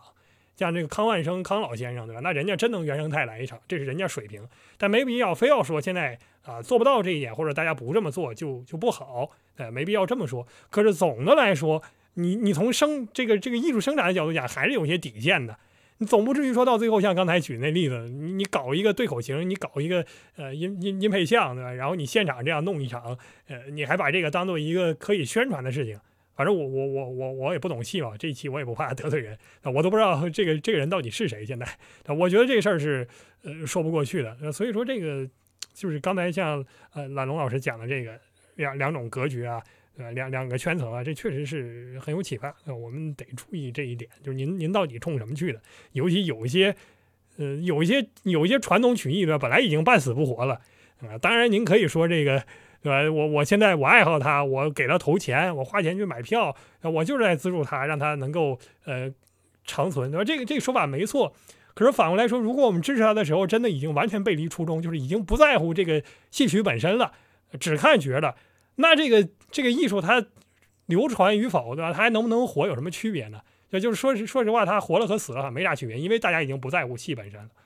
我们作为戏曲观众，一方面的心情就是我们就是热烈庆祝中国戏曲完了，早点进博物馆吧，赶快死吧。那么另外一方面的心情就跟茶馆里，你用茶馆里那句话：“我爱戏曲，我怕它亡了。”这个心情就是一种很纠结的心情。但是欣喜的是，我们看到了一些，呃，就是在这么多年，我们也看到了一些好演员，我们看到了，我们当然不能说戏曲的希望，但是我们知道说。还有这样一些人是存在的，我们没有给某位演员宣传的意思，但是我对那场戏是我和懒龙老师一起看的，我们俩看的真的就是 如听仙乐耳暂明，就很久没有见到这种不卖好，然后就是这种不撒狗血、规规矩矩唱戏这种人，大家是真捧。当时我在现场，大家都拼了命的叫他过来返场，我这种。我看了这么多年戏，我真的我很少有这种时刻，就是作为戏迷这种特别热血沸腾的这种时刻。呃，我觉得说到这儿，就是完全可以问两位，因为两位既是懂戏，然后同时呢又确实真金白银往里面砸钱去看的。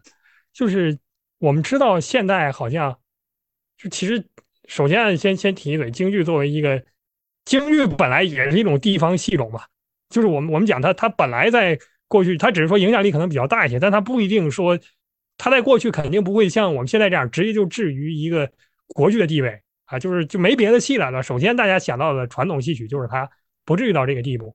那么之所以到这个地步呢，跟我们的就是指导偏向是有关的，包括我们资源的倾斜程度是有关的。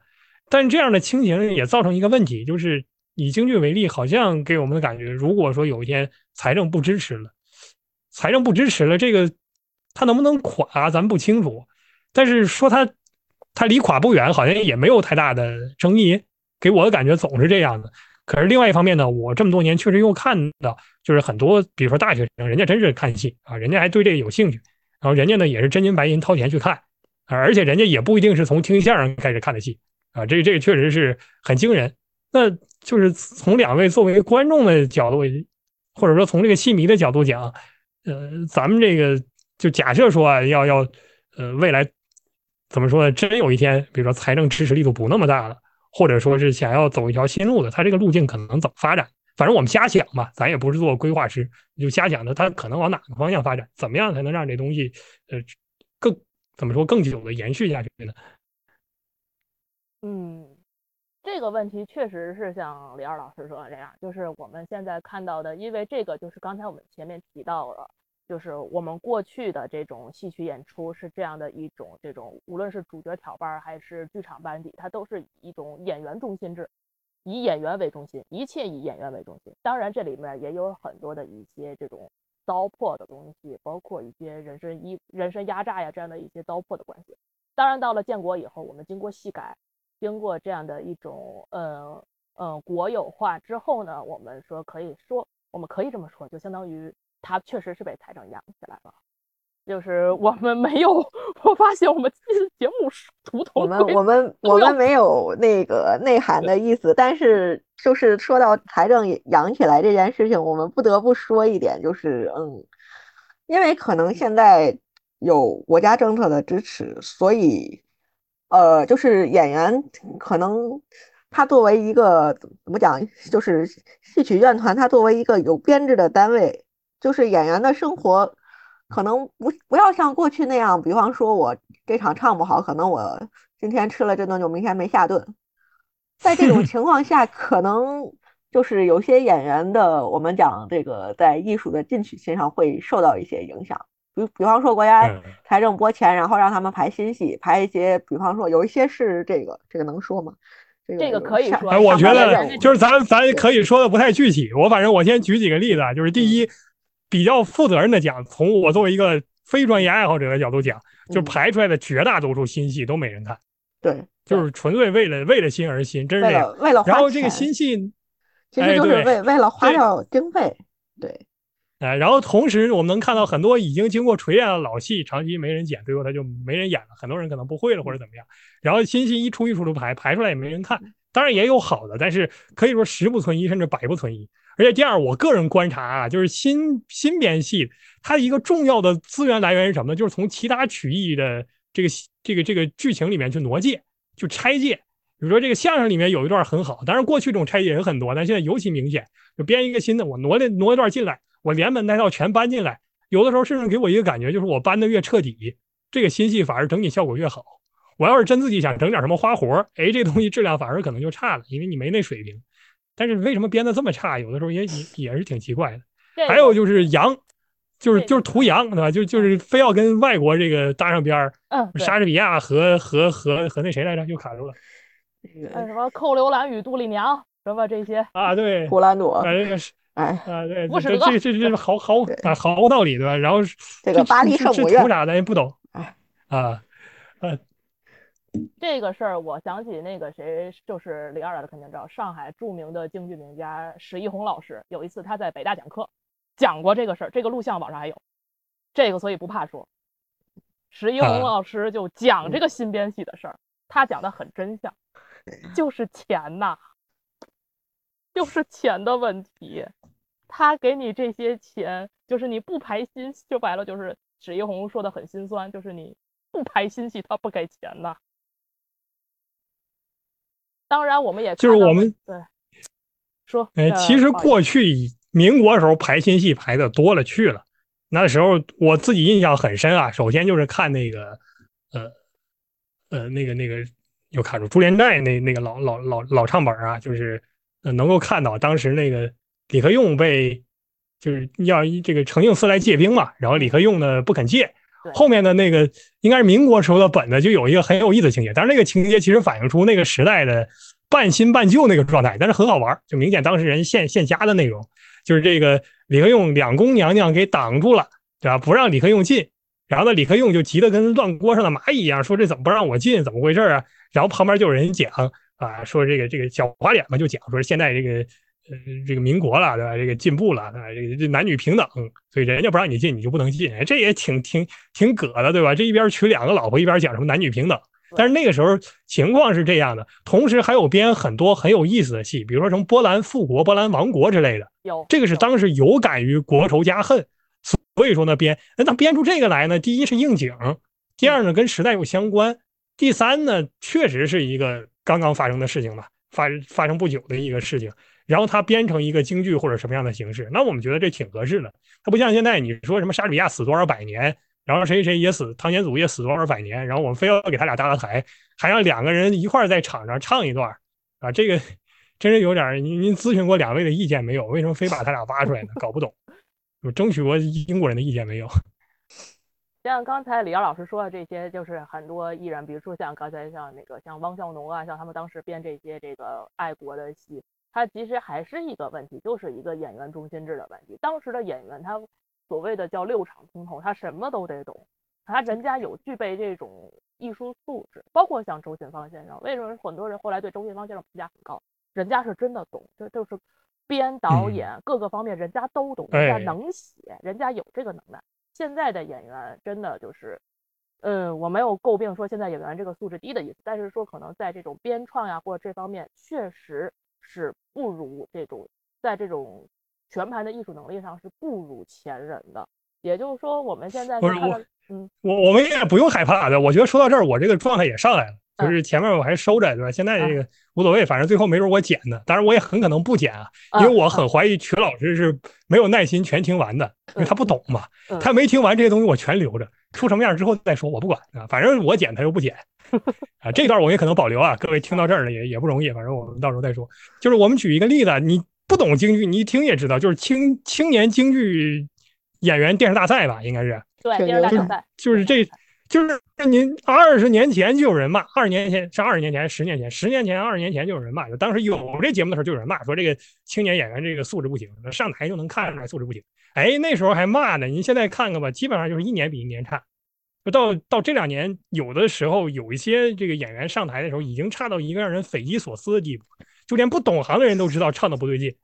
但是呢，这个。反正还是能能能能苟延残喘，这也很奇怪。对底下还有叫好的，甚至评委老师还会说说你这个怎么样，你演活了或者怎么样。我我之前看那个切片的时候，我大为震惊，这这话怎么说出口的？咱咱也不理解，咱也不理解。反反正就只能可能就只能那个，哎，评委老师摸着胸脯说一句：“嗯，你这事儿靠不错。”哎，没法说。这个就是之前我们叫大赛，现在改叫听经会。大会，但不得不说，大赛确实还是出了一批现在舞台上的这些，不能叫中间了，因为现在这帮中间也步入中老年了。某一年，某一年青青赛的老生组的前三名那个事儿，哎，您还是说一说吧，反正都费老师应该应该知道我说的是某某一年那年的前三名，现在活跃在舞台上的，对，就还都在，但是。那得隔了有有十年吧，是。然后这三位现在的人气和这个就是艺术水平的这个排序，大概正好跟当年的那前三甲名次是反着来的，差不多吧？对，因为第一名就是我们，就是我们前边第一名，我们都知道是谁，嗯，就是某位。你要假，你要明白，观众是很可能不知道是谁。就是您，您总要暗示一下。我们我们不想得罪人，对，但是就是我们说第七代，第七代，第七代，七代。啊，嗯。那么第二名是现在的这个著名的一位西派的青年演员，是吧？呃，哎，我我记得他是第三来着。哦，第三，第二是那个上天的礼物，是礼物的学生。嗯。这个说到礼物，其实还说到一个事儿，就是现在当然有一些人他可能志在恢复老戏。刚才我们说到，哎，创新这条路走不通了。我们有些人志在恢复老戏，但是在这个过程中容易碰到一些不靠谱的人。就是这个这个收了二十个密本，对吧？不一定从哪儿来的。这个你看，我就收一死海密本嘛，啊，我都说了，我是从死海挖出来，死海古卷，啊，跟着这个这个早期旧约抄本一块挖出来的，大家都不相信。其实为什么不相信呢？这宗教圣遗物，没有没有什么真假的，心诚则灵。我相信它是四海古卷。如果各位没有听过这一期，大家要去听啊。第二，大家注意到我在这儿非常主动的引诱两位老师说这个，呃，这些比较敏感的，就在在戏曲圈可能比较敏感的事儿，因为得罪人不归我们得罪嘛。我们在这儿郑重声明啊，对吧？这些内容都是他们发表的，我们只是提供平台而已。我们本节目主要是给他们打广告。大家还还要注意啊，这节目是给主要是给戏言力打个广告啊。节目这个整个这个日历的这个特征啊，还有它的价格什么购买链接，我都会给您放到我们这个小宇宙还有公众号里面。然后呢，本期还有抽奖呢，所以如果您听到这儿了，还要注意，我们抽奖规则跟之前一样啊，点赞这个数量最高的，而且关注我们这个飞马飞牛播客的，可以获得戏言力啊。这个是我们这一期的抽奖。好，二位老师继续啊。那这个事儿就是为什么说我们叫礼物老师呢？就是因为这位青青赛的第二发表的一位一个著名言论，叫某某老师是上天给京剧的礼物。呃，这个礼物关于礼物老师这个事情，我稍微补充两句，是这样的，就是因为呃，我大概是一七一八年那时候开始看戏的，然后那时候，呃，那时候好像礼物老师还没有很火，嗯，然后但是后来到这个一九二零年的时候呢，就是呃那个疫情之前大概是，就是李武老师就开始做一些什么事情呢？就是复排一些。呃，所谓失传多年的古德老戏，然后呢，就常年游走于这个北京、上海各大院团，然后去给一些，就是他自己，就我觉得是他自己亲自挑选了一些觉得比较不错的演员去说这些戏，就是说，呃，他所谓的这个，呃，老派的这这种演法，就是整个相当于重新那个重新说一遍，然后重新复排一遍这些戏。然后当时呢，我记得就是有朋友私下聊天就说这个事儿，说为什么感觉，因为听过一些，可能有通过一些别的渠道听过一些他说戏的录音，觉得他说的这个路子还是，呃，就比较的大陆或者比较正常。但是到一到看演出的时候，到这个舞台实际效果，就觉得好像没有，就这个演员并没有演出他说的那么好。然后我们当时就在想，我们在讨论是到底是哪哪一口出了问题？对，然后最后当时也没有得出一个具体的结论，但是觉得，嗯，我们当时倾向于可能是说演员他在理解这些，呃，所谓的老派的演法的时候，他自己会有一些想法，因为这些演员大多也都已经是成名成家的演员，就是他会带有他自己的一些东西，所以他学的可能并不是。就是纯百分之百纯古的老戏，他自己也加工了。嗯，对。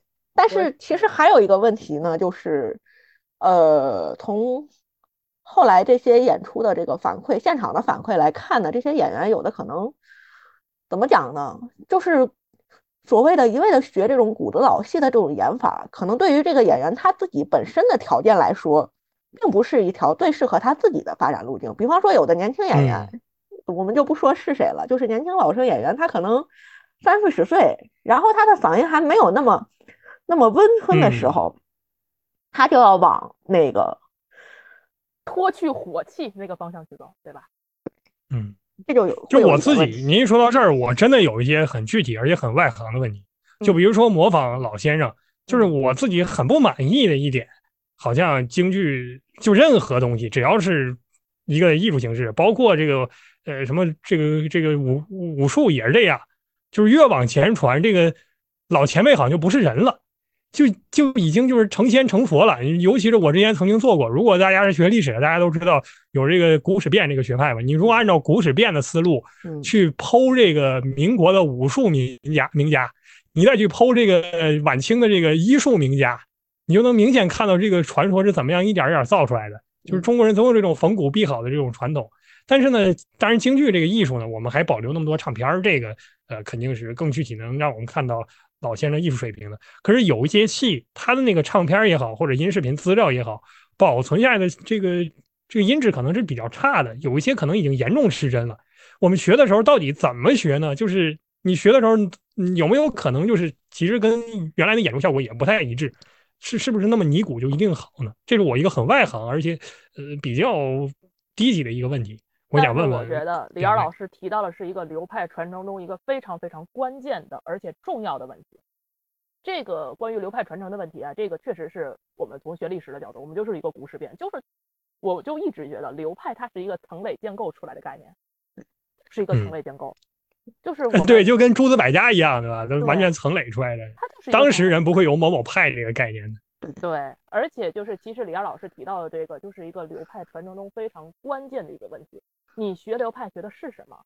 你学的是这个？当然，我们前面有很多的这些老前辈的这些呃这些音视频资料，我们学学的是什么？我们是学人家的这种艺术特点，还是呃学流派里面有一个非常危险的倾向，就是放大人家的缺点？这个是最好学的，当然也是容易学偏的。比如说，你学周信芳的哑嗓子，学马连良的大舌头，嗯，这是最好大舌头，对，这个是最好学的。但是你学到最后就学偏了。那么这种流派传承里边还有一个非常危险的倾向，就是，呃，尤其是对于第三代来说，第三代他容易会去学第二代传承人中的一些缺点。也就是说，嗯我们会在台上，现在我们那天跟老龙老师还在说，我们在台上能看到一些二代或者三代，就是现在第四代的青年演员，我们在台上看到都是一些复制粘贴的复制人儿嗯，我们看在他们身上看不到流派的特点，我们只能看到他的老师，这也是非常可怕的。真的很，我觉得这也不能苛责演员，是吧？就是有的时候真的是人言可畏，本来圈子就小，就行将就木。你要是真改一下，我已经能想到，连我都这一讲，我可能就在这儿还还说对吧？应该鼓励创新。可能到时候我在 B 站或者哪儿切片评论底下，我就痛骂一顿瞎唱啊，很有这种可能的。我我不回避这个可能性，怎么改呢？不好说。但是呢，就是即便是你学这个流派传承人的特点，就是你学的过程中，我之前看到那个谁王金禄先生他写的一篇文章就提到过这个问题。你学的过程中，你不是你刚一开始是生吞活剥，但是你在生吞活剥之后，就跟咱们做学术一样，就比如说你对你老师的观点，你刚开始肯定就是全盘接受，哎，我老师说什么都是对的。嗯但是你经过一段时间的学习提高以后，你就会发现，哎，呃，可能有一些地方我自己要会去有取舍，哎，比如说这个腔儿不好听，这个身段不好看，可能会有一些嗯就是在小范围之内的取舍，是为了能让他在这种它的舞台效果更好，他的这种艺术效果会更好，在这种小范围内的这样的一种改动或者这样的一种东西，我们是可以接受的。那么因为一切都是为了舞台效果。都是为了这种嗯流派，我们可以说这是一种可持续的这样的一种传承。但是说，如果说你真的你把人家这个二代、三代的缺点完完整整的都学学下来，那就很灾难了。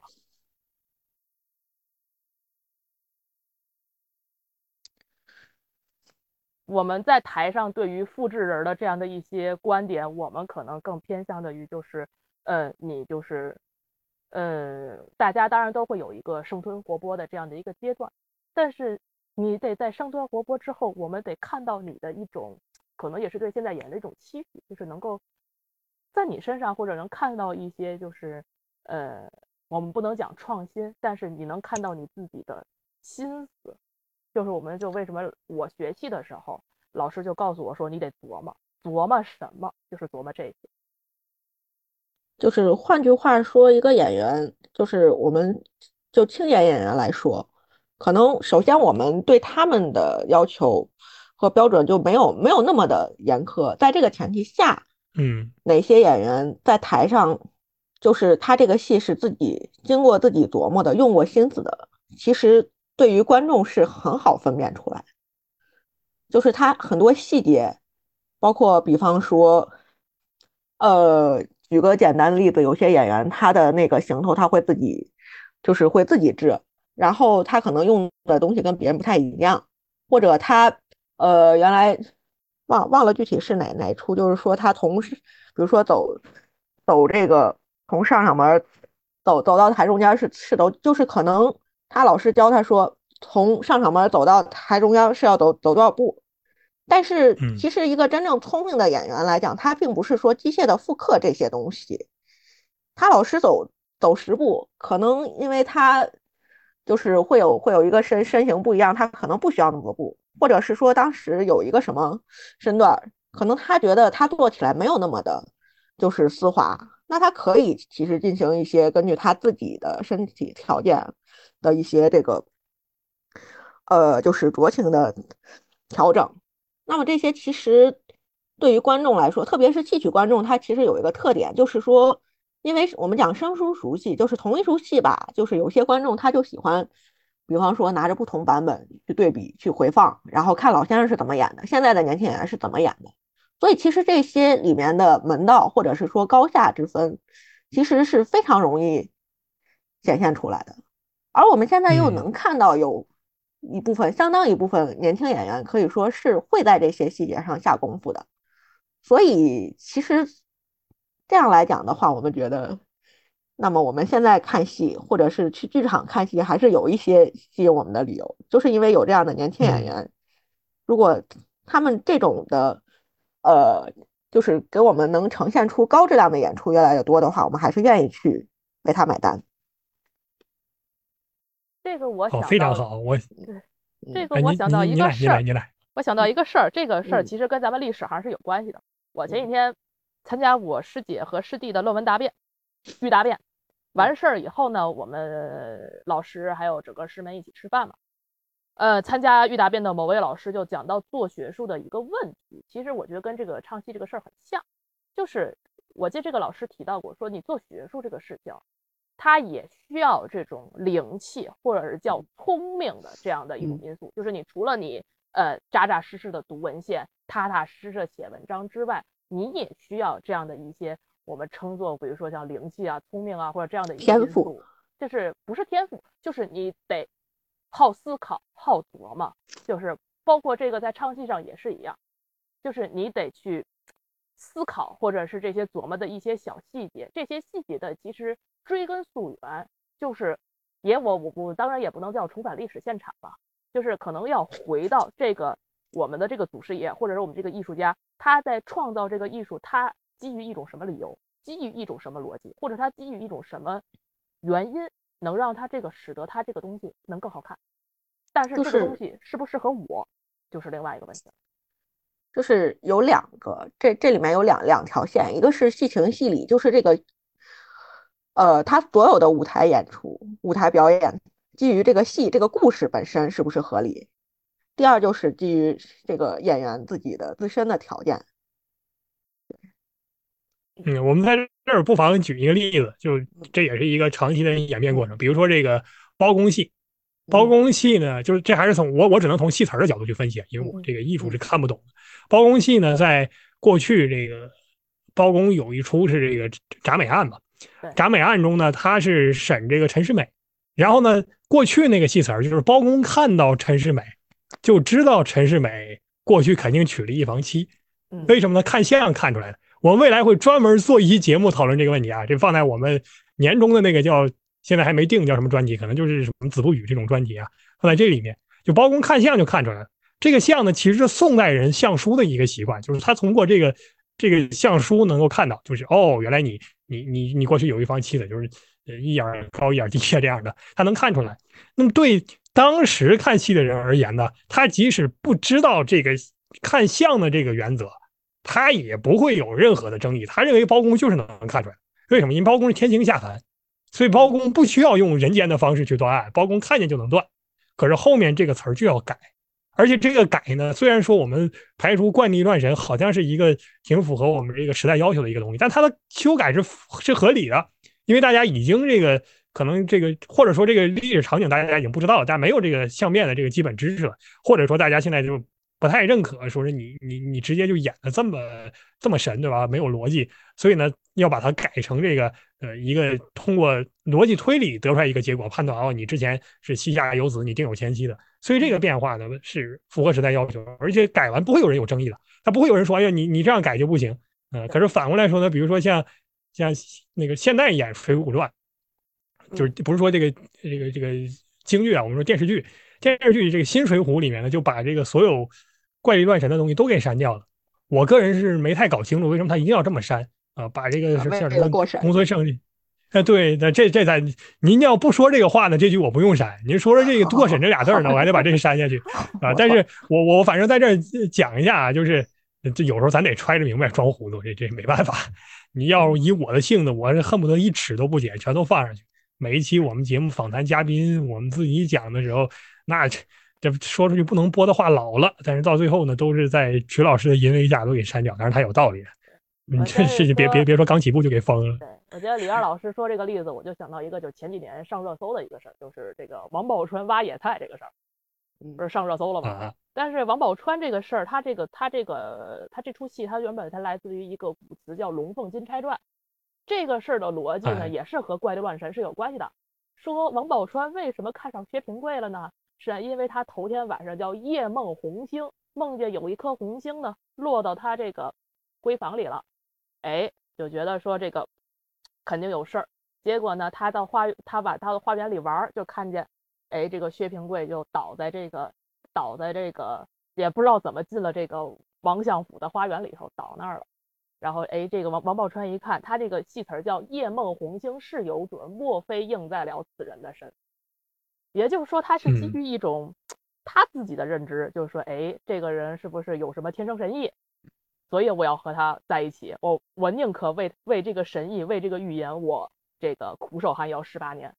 但是你现在你改完以后，改完以后你就会觉得，就是当然改完以后就是王宝钏、薛平贵自由恋爱，自由恋爱以后你怎么想都想不通。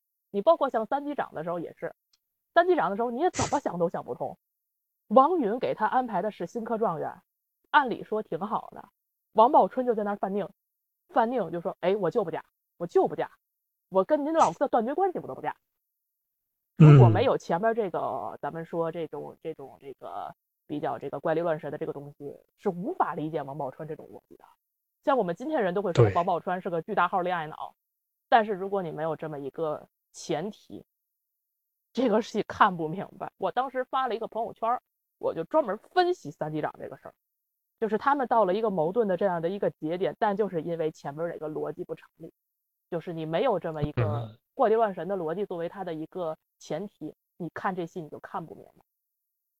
对，这就属于改没有改好的一个例子。你可以去掉它，但是你要想办法让它逻辑连贯。对，现在就说是啊，王宝钏、薛平贵自由恋爱，说那意思，哎，我说王宝钏，哎，我就看上你这小伙子了，我就觉得你这个就跟刚才李二老师说包公那个事儿一样，哎，我就看你有前途。王宝钏也是，哎，我就看你将来这个。呃，能怎么怎么样？这个事儿就比较那什么了。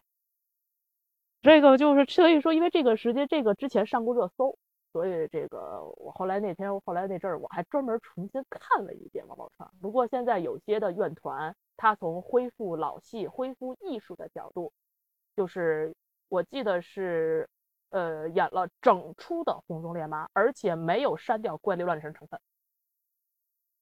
北大之前好像曾经排过一次，他们多少年前曾经试着排过一次，是吧？这听懒龙老师跟我分享一下，是不是有这么个事儿？对，是，好像那好像还是我记得是很多年前，我上学的很多年前，很多年前。对我我上本科的时候大概有过那么一次，对，好像不容易。后来呢？也得也得十十几年前，能演全本吗？不太可能吧？北大京剧社，不是北大京剧社还有。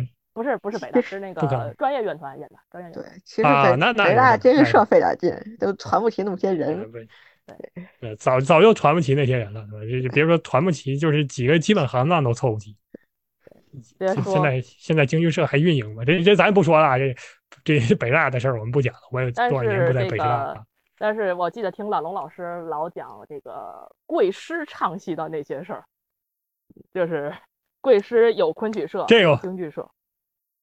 嗯，反正这个我们之后找机会再说啊。我们这一期时间也差不多了。嗯，我但是确实这一期从我个人来讲，我很满意啊，我非常满意。嗯，反正曲老师不在嘛，这个观众满不满意呢？我我也不在乎，这这话我也得删啊。但是说句实在话，我没有占正常更新的额度啊，所以如果您觉得不好，对吧？您您不听就行了，没有我们我们。之后该正常更新还是正常更新的，您觉得好，您点个赞呀，您抽抽奖啊，这都无所谓。但是呢，各位对我本人要口下留情，这有一点啊，就是您说我历史学的不好，您在下面骂我说你历史知识太差了，连三岁小孩都不如，我一点儿都不生气，因为我还有一点自信，就是我懂点历史。但是您要骂说我这京剧懂得少，对吧？戏曲知识匮乏，我真生气，因为我真的不懂啊。所以这比较麻烦啊，您口下留德啊，您口下留德。这两位嘉宾呢，这个呃，您您您反正这个，如果我还有点薄面的话，您也不用太在乎啊，您随便说，我我我我 I don't care。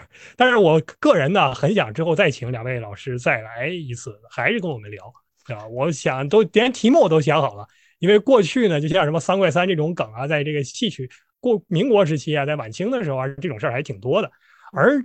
从现代来讲，仅从现代的这个京剧的故事里，就是当代演员或者老一代的演员也有很多这样的梗，而且每个梗梗呢，其实都挺有意思。我觉得，如果从推广戏曲的角度讲，介绍介绍这些梗本身也是一个很好的切入点，没准有人就对京剧有兴趣了呢。既然大家真的喜欢京剧的话，而那这真的是希望能有更多人来听，是吧？或许我们找一个好的机会。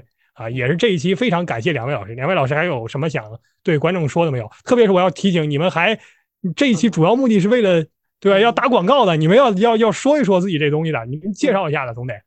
好的，那下面就就来到了这个我我最期待的环节之一就是这个我们这个今天这个口播广告。那刚才两位老师都呃聊到的一个非常有意思的角度呢，就是说呃不管是说呃聊了包公戏也好，还是这个王宝钏红鬃烈马这这套戏也好，我注意到两位老师的一个非常有意思的切入点就是戏词儿。